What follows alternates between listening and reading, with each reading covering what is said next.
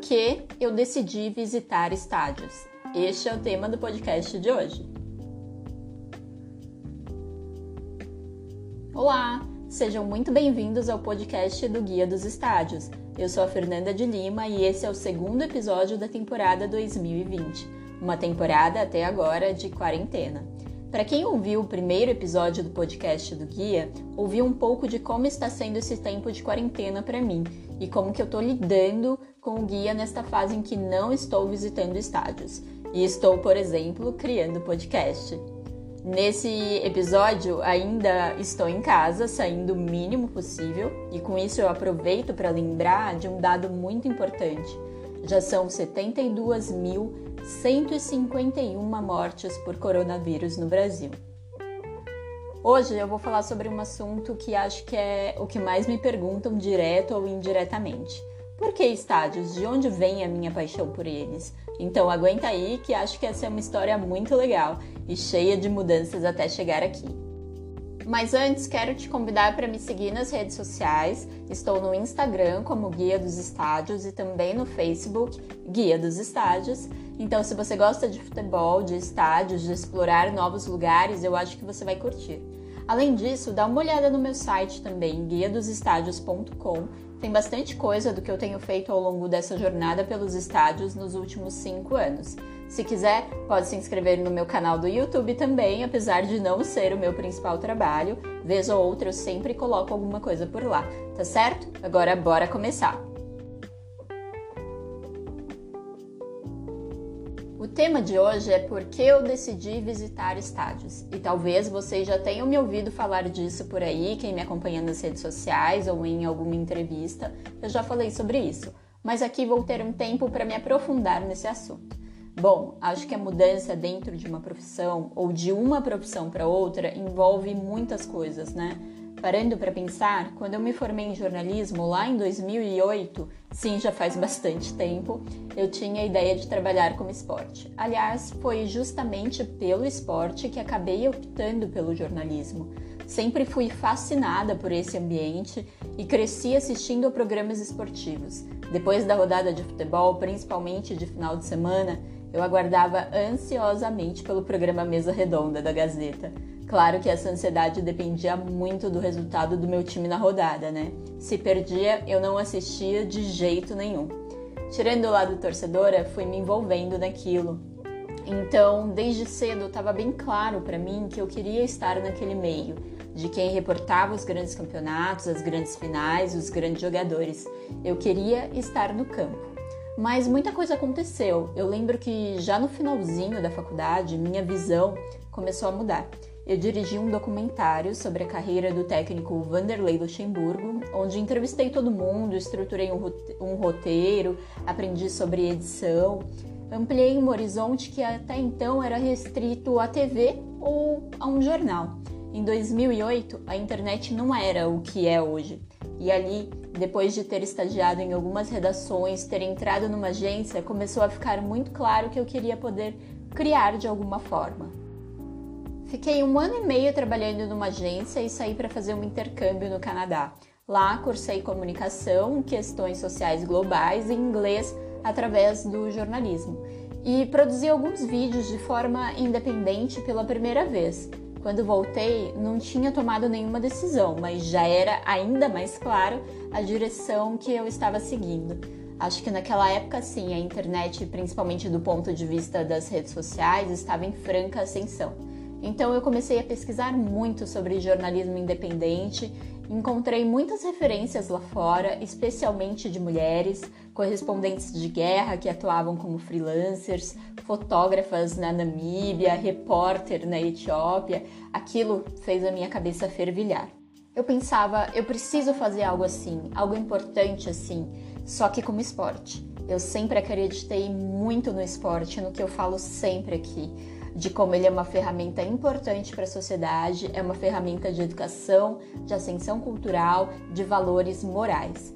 Foram mais ou menos, sei lá, uns quatro meses mergulhadas nisso, e nesse tempo, depois que voltei do Canadá, cheguei sim a enviar alguns currículos, procurar emprego formal, assessoria, agências, redações Mas eu confesso que meu empenho não era o mesmo. Eu me dedicava mesmo a encontrar outra coisa, que eu ainda nem sabia o que era. Eu queria ser aquelas mulheres, sabe? Ser livre. E liberdade para mim não estava dentro de uma empresa. E acho que é importante falar que a gente atrai mesmo o que a gente transmite, né? Então eu não atraía nada fixo. E as oportunidades que vinham eram muito como freelancer. Elas começaram a aparecer para mim e fui engatando um no outro em redações, revistas, agências, eventos. E em 70% das vezes eram oportunidades dentro do esporte. Os outros 30 ali ficavam divididos entre segmento de beleza, educação, indústria. Eu passei assim por uns dois anos, acho que até 2014, e sempre meio que insatisfeita, sabe? Porque eu percebi que ser freelancer era na verdade continuar trabalhando para alguém e que na editoria de esportes, que era onde eu queria estar, eu acabava me envergonhando do que eu escrevia. O ponto final para mim foi escrever o famoso clickbait sobre uma musa que mal sabia o hino do time. Eu me vi escrevendo de uma forma tão pejorativa, realmente para diminuir a imagem daquela pessoa, sabe? E gerar o que? Mais cliques. Eu não estava me tornando a jornalista cobrindo a fome na Etiópia. Eu estava me tornando a jornalista que diz que um jogador perdeu o membro em uma partida quando ele na verdade quebrou a unha ou a que fala de casos extraconjugais completamente irrelevantes. Comecei a pensar muito no que um professor de jornalismo havia me dito lá no Canadá, que como jornalista a gente sempre estaria trabalhando para alguém. O ano era 2011 e acho que ele não contava que o mundo mudaria tanto em tão pouco tempo. Nem eu.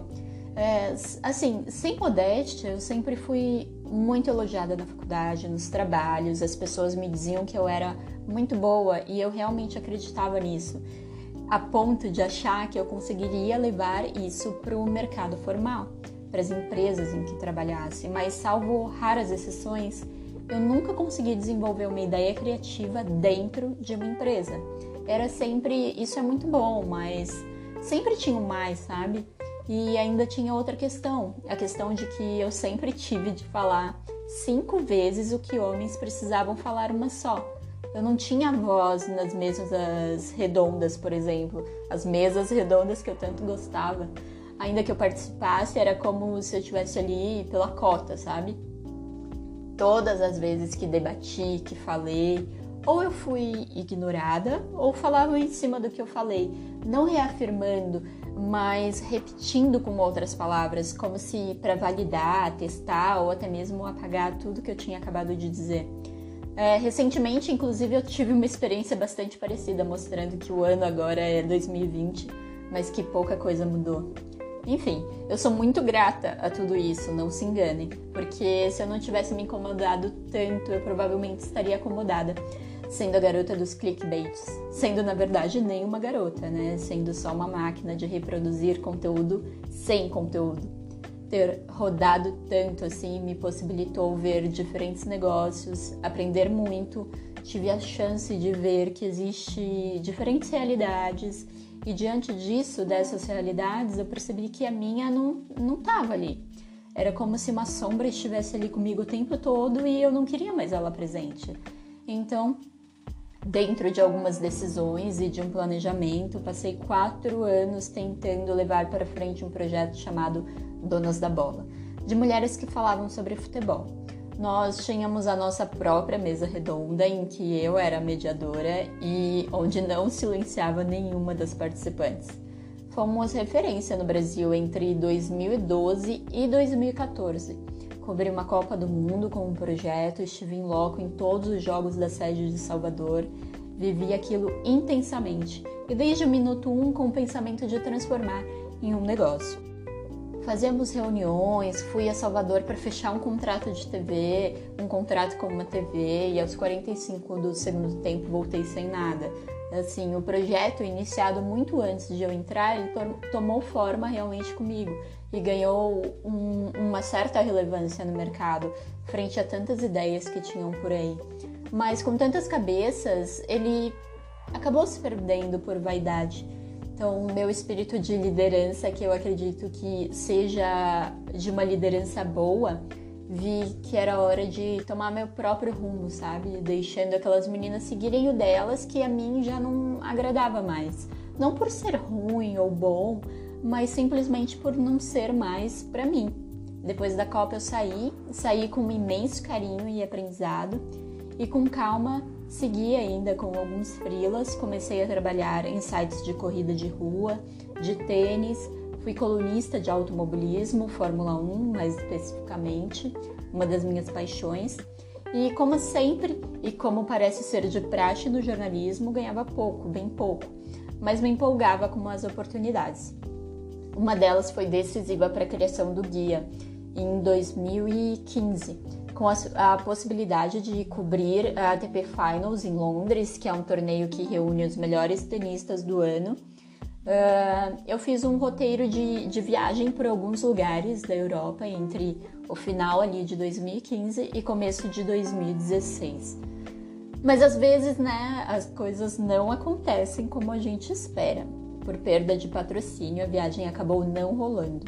Só que o roteiro ficou ali, guardadinho por alguns meses, até que eu passei o olho novamente e pensei: será que alguém não se interessaria por isso? Tinha absolutamente tudo ali: como chegar, onde ficar, onde comer e beber, o que fazer por perto de cada estádio que eu visitaria, quanto eu pagaria por cada trecho, em cada estádio, hospedagem, tudo. Aluguel de carro, transporte público. Na lista estava o Aviva Stadium na Irlanda, o San Siro na Itália, e aí eu faria uma breve passagem pela Toscana, que eu sempre quis conhecer, o Parque de Prince na França e o Old Trafford na Inglaterra. Mas eu não queria que fosse algo feito às pressas, sabe? Porque a possibilidade de dar errado seria muito grande. E se eu mergulhasse nisso sem pensar e quebrasse a cara na empolgação, quanto aquilo ia me, me custar de tempo agora, de dedicação, de dinheiro? Eu ia conseguir voltar para o mercado de trabalho depois? Aquilo podia ser muito, muito frustrante. Então eu falei, meu, vou pesquisar, faz muito tempo que eu tô nessa, esse pode ser um insight que eu sempre busquei, esperei, mas calma, vou estudar isso aqui. Sentei com calma, vi quanto eu tinha de dinheiro, o quanto eu precisaria para começar, sabendo que aquilo ia levar tempo para ter algum retorno financeiro. E dentro desse avaliar estava também a questão de avaliar o mercado editorial, se já tinha alguém fazendo isso, algo parecido, como que eu poderia me tornar interessante e útil fazendo aquilo, né? Como que eu posso ser, como que eu poderia ser a jornalista da Etiópia sendo a jornalista dos estádios. Bom, já se vão aí cinco anos desde este estalo e acredito que eu tenha encontrado a fórmula de ser a jornalista da Etiópia sendo a jornalista do, dos estádios, ainda que eu tenha um longo, muito longo caminho pela frente. Eu também acho que vale a pena expor para vocês que a questão de mudança, seja no âmbito que for, né, ela nunca é fácil. Apesar de hoje o mundo estar sempre conectado, isso ainda não torna uma mudança fácil. Então, como que você sai do mercado formal ou até mesmo se recusa a entrar nele quando ainda existe tanto preconceito e tanta pressão da sociedade por estar no mercado assim? Claro que algumas barreiras caíram, as pessoas hoje têm planos de mudar o mundo através de profissões, ocupações que não existiam há 10, ou melhor, coisa de 5, 2 anos atrás, hoje estão aí funcionando a todo vapor. Então, obviamente, talvez até por circunstâncias de vida eu tive a oportunidade, né? E muita gente também. Hoje a gente vê pessoas mudando completamente de carreira, migrando do direito para a produção de conteúdo nas redes sociais. Quem sonhou em ser concursado de repente está aí dando a volta ao mundo e ganhando dinheiro com isso. Ou está empreendendo, fazendo doces e vendendo pela internet. Mas mesmo que essas barreiras tenham caído e mesmo você se planejando, mesmo assim, nunca é uma decisão fácil. Vale deixar isso bem claro. Eu não vejo isso de visitar estádios e produzir conteúdo e fazer disso meu trabalho como uma coisa óbvia, que todo mundo tem de largar o mercado tradicional e fazer isso. Cada um vai ter o seu motivo, é, seja por experiências anteriores, a tal da busca do seu propósito, porque não se sente feliz, porque cansou, enfim, cada um vai ter um desafio diferente. Acho que isso também é muito importante. O tipo de desafio que você vai encontrar é sempre o seu desafio, não é o do outro, é o seu desafio. Inclusive, eu queria colocar agora o áudio do Anderson, que fez uma mudança de Brasília para São Paulo e também está aí planejando visitar o máximo de estádios pelo mundo.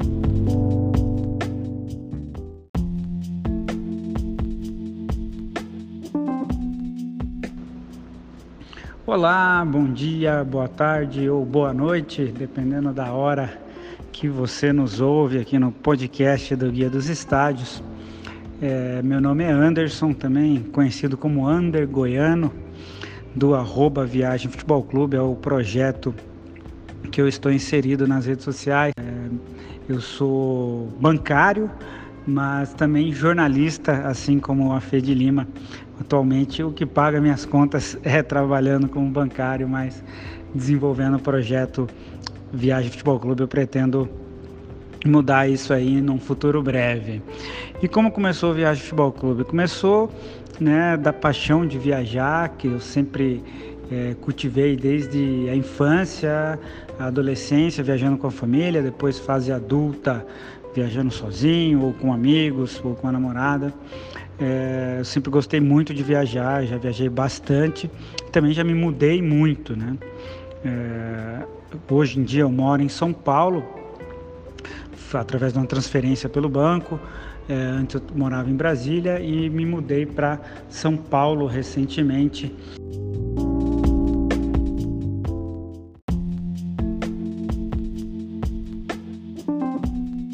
E aí quando eu decidi mudar para São Paulo em 2019, eu já estava querendo há um bom tempo mudar para São Paulo, uma cidade que eu gosto muito. É, minha irmã já morava em São Paulo, então isso facilitava um pouco. Uma prima também morava em São Paulo. Eu falei, vou para lá porque acho que profissionalmente vai ser muito bom, tanto no banco quanto com o projeto Futebol Clube, está num grande centro é, da comunicação. Né? A gente sabe que os principais veículos de comunicação estão em São Paulo. É, grandes jogos, grandes é, espetáculos esportivos acontecem em São Paulo, diferente da última cidade que eu morava, que era Brasília, que apesar de ser a capital do país, está bem isolada nesse sentido, né? É, tem seus prós e seus contras, assim como tudo está acontecendo, também tem muito mais gente fazendo. Então, para você nichar em alguns, algumas coisas, talvez fique é, um pouco mais difícil, né? porque já tem muita gente nichando. Às vezes você acha que está no nicho, mas já tem gente fazendo algo muito similar. Então você vai ter que trabalhar dobrado para se destacar e ter um diferencial. Né? E talvez uma cidade menor você não tenha essa dificuldade. Em contrapartida, as oportunidades também são, são maiores, né? é, acontecendo em São Paulo. Então, estou gostando muito de morar na cidade, adaptei minha rotina para sofrer o menos possível com o trânsito, já não tenho carro, então uso bastante transporte público, para o trabalho bem tranquilo, bem fácil, não pego, é, não demoro muito, então isso já diminui um pouco do, das reclamações que a maioria das pessoas tem de São Paulo, que é o trânsito, a dificuldade de locomoção. Eu não sofro com isso, pelo contrário, acho até muito bom o transporte que eu preciso usar, os ônibus e as linhas de metrô e trem que eu uso, nos horários que eu uso, tão, são bem tranquilas. Vivo melhor do que em Brasília, me locomovo melhor que em Brasília, por exemplo. E fora isso, todas as oportunidades de, de lazer, de gastronomia, enfim, de né, shows, teatros, isso tudo em São Paulo é muito maior que em qualquer outra cidade do país. Não à toa é a cidade mais populosa, porque muita gente quer vivenciar isso, assim como eu. Então, só tenho a agradecer São Paulo, porque está sendo uma experiência maravilhosa.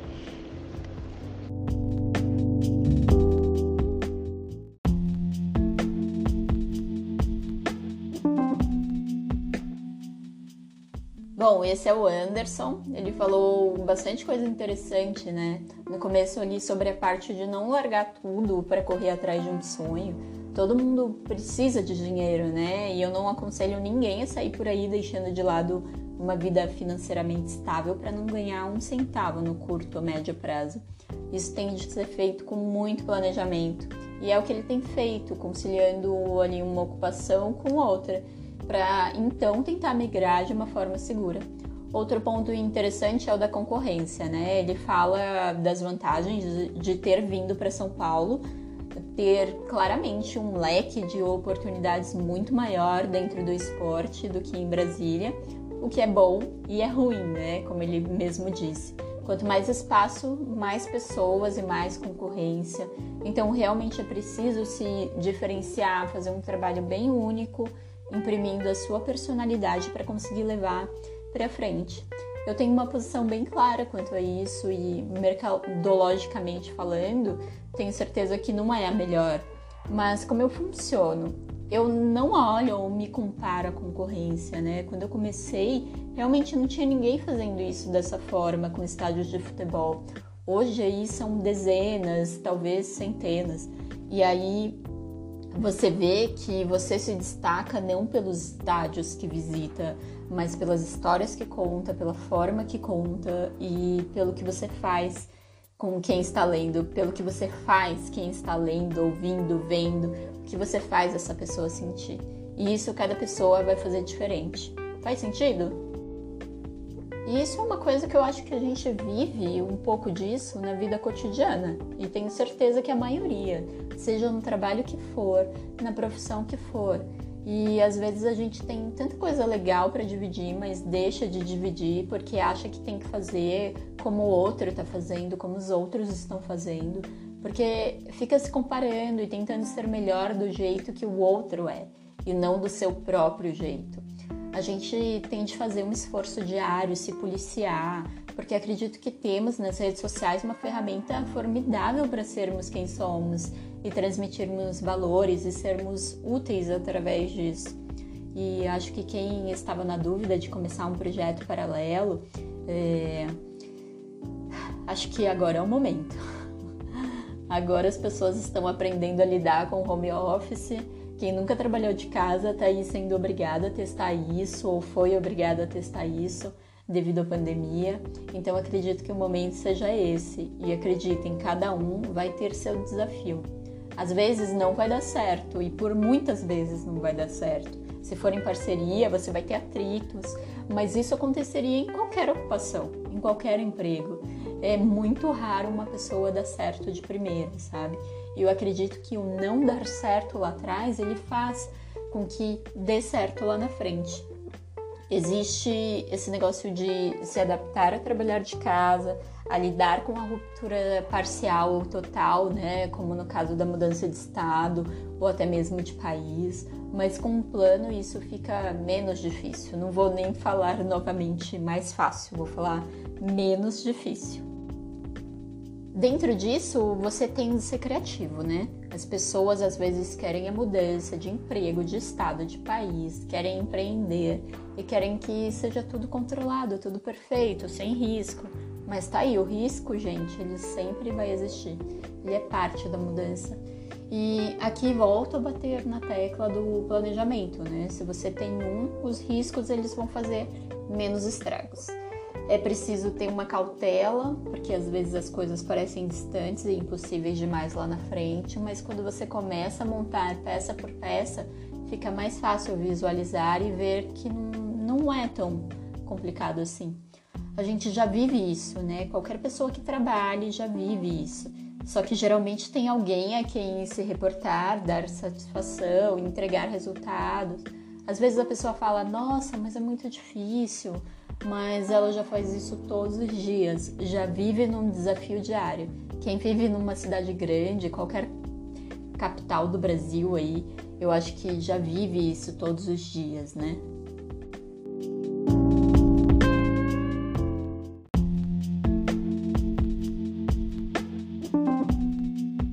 Negócio é estar sempre aberto a assumir esses desafios é, e, e, assumir a responsabilidade por eles enquanto eles forem viáveis, Porque, gente, assim, nada na vida é permanente, né? Nada.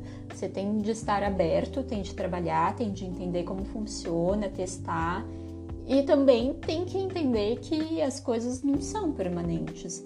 Se chegar num ponto em que você tá vendo que não tá legal, então beleza, vamos ver o que, que dá para fazer, vamos pensar, ver se é melhor parar, se continua, se precisa mudar alguma coisa, se adaptar, ou simplesmente acabar com aquilo. Lógico que seria, assim, pensando de uma maneira bem fria, um, você está perdendo um tempo, um dinheiro, um, é um investimento perdido, né? Se a gente olhar assim de maneira bem fria e calculista. Mas quando você para e pensa que nada é permanente, se você trabalha, se esforça, você sempre pode mudar e tentar um novo caminho. Eu acho que vale também contar que o guia não é minha única opção, né? Tanto é que mais ou menos na mesma época eu comecei ali a cursar educação física novamente, a, novamente não, a cursar educação física para ficar mais perto do esporte, né?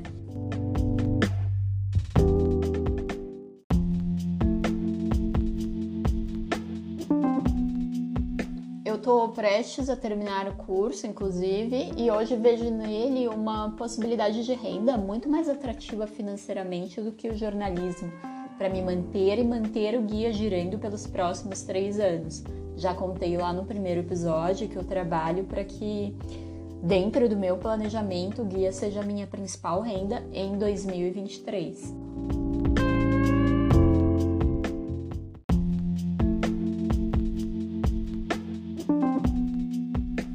Estudado muito para criar produtos digitais de rendas ativas e principalmente passivas através do guia, melhorar minha forma de comunicação e relação com vocês e ser útil de fato, ser útil para a sociedade através desse trabalho.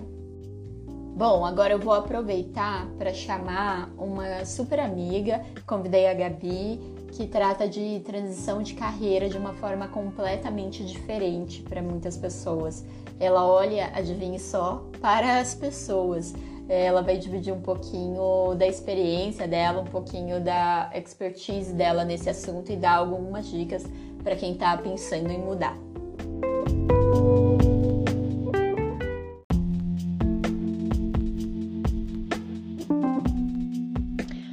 Fala, ouvintes do Guia! Aqui é Gabi Mazo, sou terapeuta holística e comportamental e hoje eu vim aqui falar de um assunto que é recorrente nos meus atendimentos e que eu também tenho muita experiência: transição de carreira.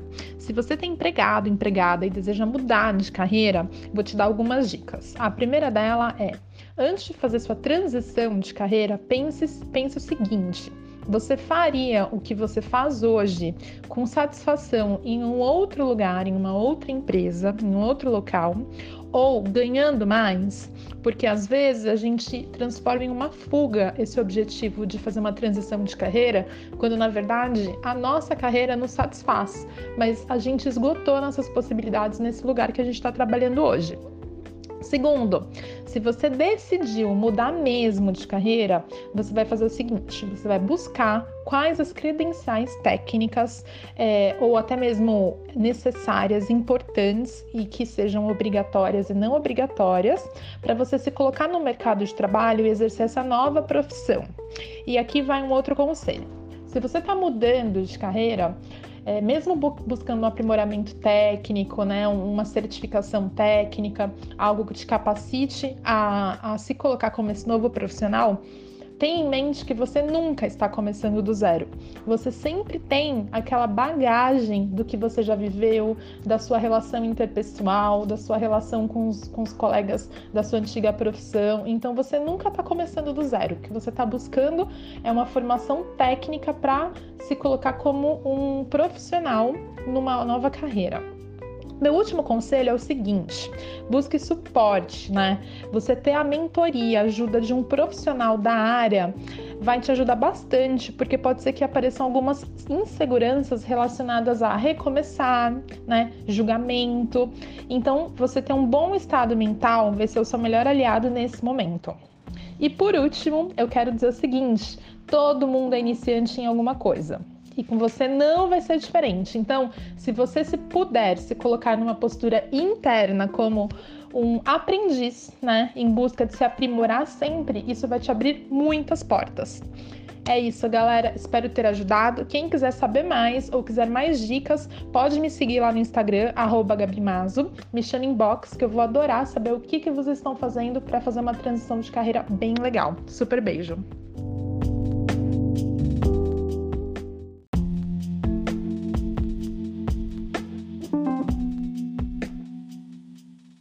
Bom, galera, acho que a Gabi deu dicas importantíssimas aí para quem tá com uma pulguinha atrás da orelha. Eu confesso que meio que inconscientemente eu fiz isso lá atrás, quando decidi criar o guia.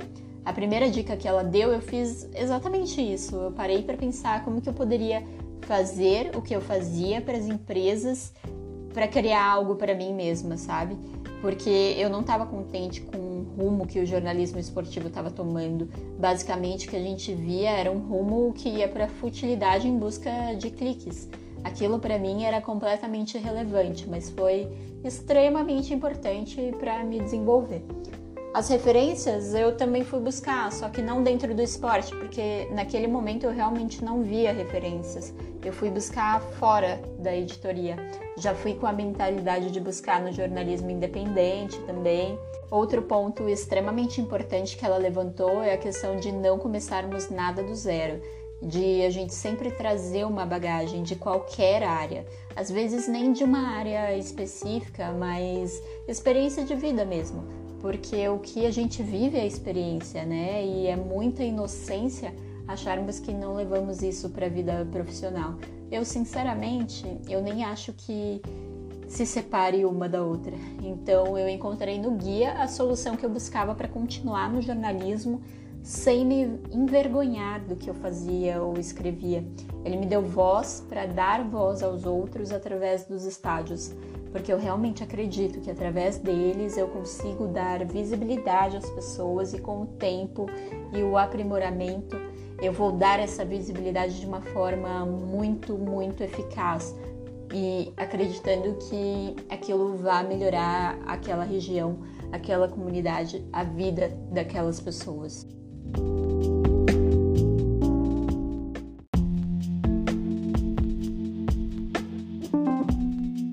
E aí, acho que agora vale dizer também que, apesar de eu enxergar o guia como um negócio, eu também tenho um objetivo muito claro, que é um objetivo de trazer benefício social para a sociedade. Social para a sociedade é ótimo, né? De trazer um benefício social a partir dele.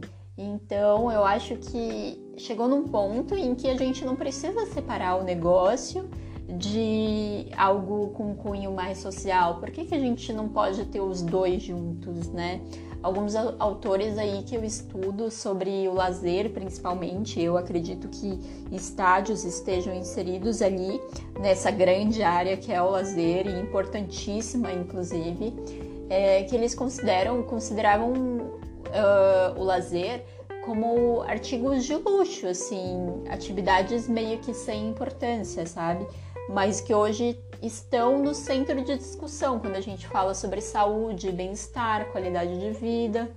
Com todo o avanço das tecnologias, a relação do homem com o tempo ela, ela tornou-se cada vez mais relativa, né? Onde o homem se enche de atividades, de afazeres, de trabalho, na esperança ali de, no final do dia, quem sabe, talvez, ter para si mesmo um tempo só dele e às vezes esse tempo acontece num estádio de futebol. A vida cotidiana atual, ela não difere inteiramente, sabe, do início lá do século passado no Brasil onde o tempo de lazer ele não estava na lógica de racionalização do tempo instituída, instituída ali pelo capitalismo industrial. Por isso que o, o lazer e também aí a gente pode até colocar as práticas corporais eles precisam ser entendidos ao longo de toda uma história aí que vem desde a Revolução Industrial, um período em que o trabalho ele foi considerado a principal e também mais vital atividade de um homem, de uma mulher, de um indivíduo, né, inserido na sociedade.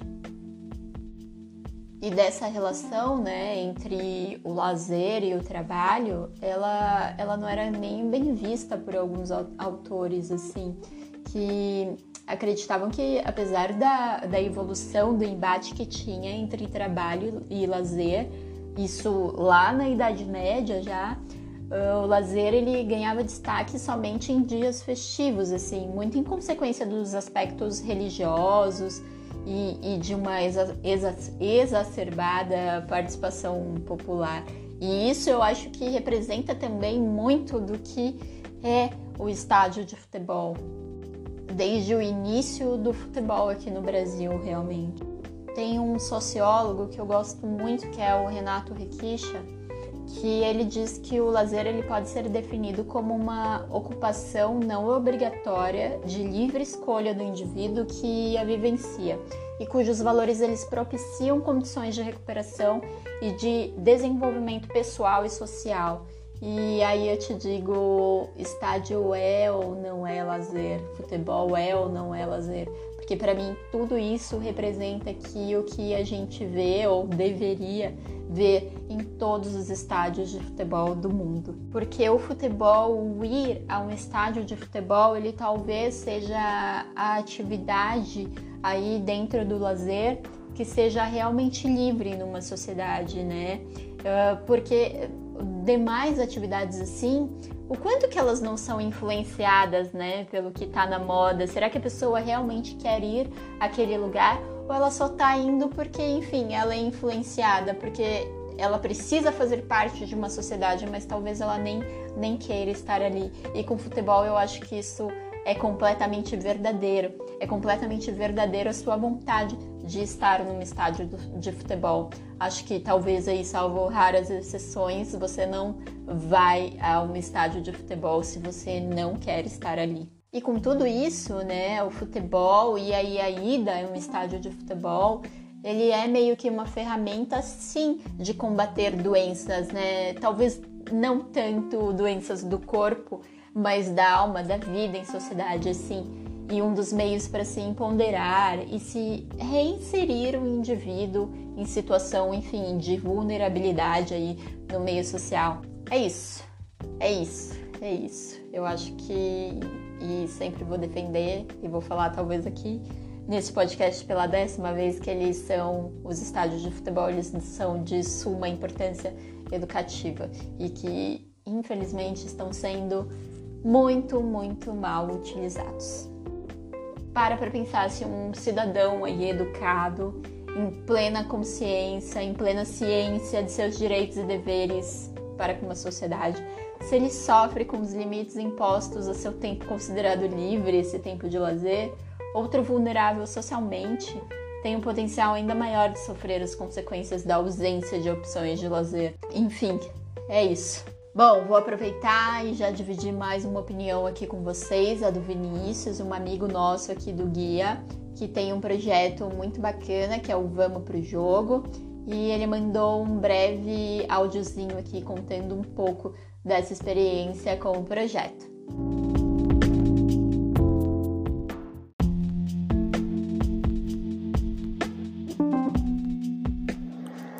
Olá, Fernanda. Olá, ouvintes do podcast Guia dos Estádios. Meu nome é Vinícius Bacelar, sou jornalista e um dos responsáveis pelo projeto Vamos Pro Jogo, um projeto que surgiu há cinco anos como um bate-papo descontraído sobre esportes entre amigos e que durante essa meia década passou por algumas transformações. A primeira mudança significativa foi a nossa entrada na Web Rádio Conectados, uma das maiores do país Todo sábado, das 10 às 11, nós tínhamos o programa lá, programa que foi paralisado, né? A programação toda da rádio foi paralisada por causa da pandemia de coronavírus. E a segunda mudança significativa foi a saída de dois integrantes, de três integrantes na verdade, e a entrada da jornalista Caroline Teberga. Bom, como eu disse durante a, a, a quarentena aí, né? Por causa da pandemia, a gente não ter ido aos estúdios da, da Web Rádio Conectados, mas a gente manter a produção de conteúdo, cada um de sua casa, eu, Carol Teberga e Samuel Nascimento, que são os três integrantes atuais do, do projeto. A gente tem feito várias entrevistas bacanas aí pelo aplicativo Zoom e e estamos publicando esse conteúdo toda segunda e toda quinta-feira no nosso canal no YouTube. E é, é, muito satisfatório. Eu não ganho um centavo com Vamos Pro Jogo, nunca ganhei durante esses cinco anos, mas é muito prazeroso fazer esse projeto, porque por causa desse projeto eu fiz muitos amigos, tenho muitas histórias para contar. E um dos amigos, barra amigas, né, que eu fiz durante o projeto foi justamente a Fernanda do Guia dos Estádios, a quem eu agradeço muito pelo convite aí é, para participar né, desse podcast dela. Muito sucesso, Fê, nesse, nesse novo desafio seu aí, né, de podcast. Você sabe que eu sou um fã do, do seu trabalho, já falei isso para você várias vezes. E, e, e para mim você serve como inspiração. E eu espero que você sirva de inspiração também para quem esteja ouvindo esse podcast, né? De, de começar um projeto do zero, de investir numa paixão, mesmo que o retorno financeiro não venha ou não venha de forma imediata, né? Porque há coisas que o dinheiro não, não paga, como as histórias, como a amizade e como o crescimento, tanto profissional como pessoal, quando a gente se dedica a algo que a gente ama. Beleza, pessoal? Valeu e mais uma vez muito obrigado, Fernando, e obrigado aos ouvintes do podcast.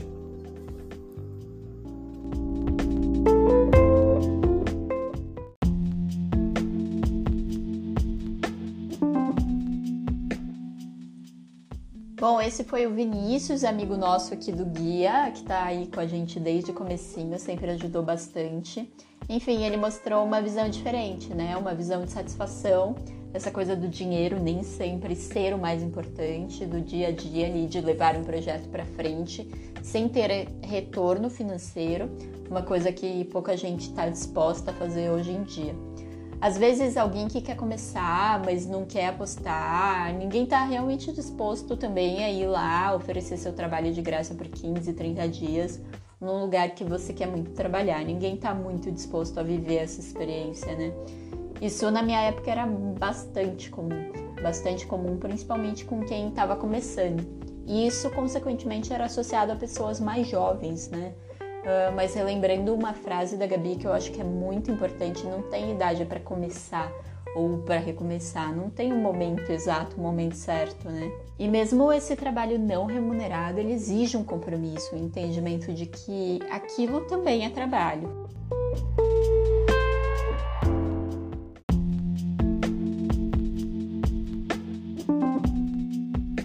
Galera, eu acho que a grande lição que fica disso tudo aqui e o que eu quis trazer realmente para vocês é que nunca é fácil, mas também não é um bicho de sete cabeças assim, né?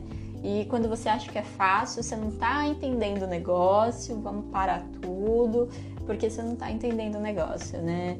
É, às vezes você fala, ah, o cara é fotógrafo, ele pode fazer isso, isso e aquilo, é só ir lá, tirar uma foto e tal. Ela é jornalista, é só ela lá escrever um negócio e tal. E, e, isso daí é, é uma baita de uma ignorância, né, sobre o assunto, enfim, sobre qualquer assunto, porque envolve muita coisa por trás, envolve muito planejamento, envolve anos de estudo. Uh, às vezes ele vai lá e escreve um texto mesmo com mais rapidez do que qualquer outra pessoa, mas ele estudou bastante para aquilo, né? As pessoas muitas vezes me perguntam como escrever melhor e tal, como que eu escrevo tão bem.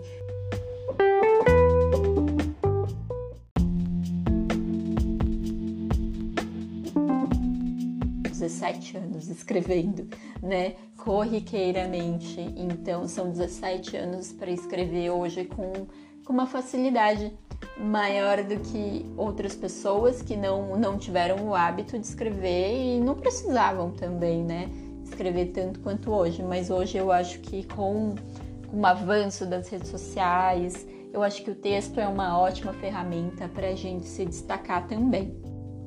Porque o texto, além da foto ali, né, ele vai mostrar que você teve um cuidado, ele vai mostrar que você realmente tentou produzir algo de qualidade, e eu acho que é ali que você vai conseguir passar um pouquinho da sua personalidade. seja num blog, seja num vlog, seja no Instagram, seja num guia que você escreve, seja em qualquer coisa, o seu texto ele vai dizer quem você é.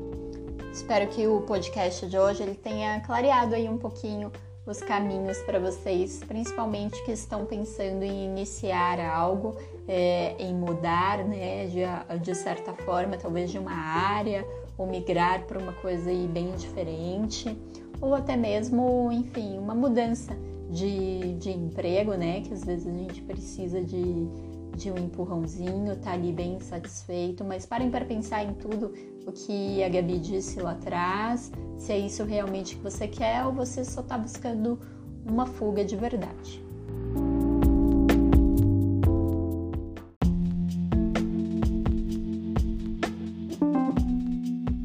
Que deu para gente abordar bastante coisa do porquê eu decidi visitar estádios e que pode ser bastante útil para você também, principalmente para quem está precisando de um empurrãozinho para começar alguma coisa. E dentro disso eu quero recomendar um livro que é bem legal, que nada tem a ver com futebol ou estágios, tá? Que é o Mostre Seu Trabalho, do Austin Kleon.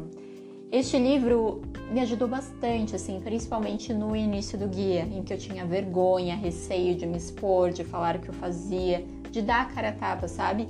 Então é um livro que eu recomendo bastante. Procurem aí e depois me digam o que acharam, tá bom? Eu vou convidar vocês novamente para me seguir nas redes sociais. Procura a Guia dos Estádios. Lembra que eu tenho o site também. Se você acessar guia dos estádios.com, é, você vai ter acesso a diversas informações sobre estádios e roteiros inusitados pelos estádios que passei. Então, tudo que você quiser falar comigo, entra no Instagram, Facebook, arroba Guia dos Estádios e manda uma mensagem. Manda um feedback, fala o que você achou desse episódio. Acho que é isso, tô num processo de criação aqui, né? Bom, galera, muito obrigada pelo tempo de vocês. Eu tô adorando gravar esses podcasts e a conversa com vocês depois que vai pro ar as mensagens que eu recebo, então continuem mandando a opinião de vocês aí. E temas também, né? Porque quem sabe se o tema que você escolher aí não é o próximo tema do podcast. Obrigada, pessoal. Até o próximo episódio. Um grande abraço, beijos. Tchau, tchau.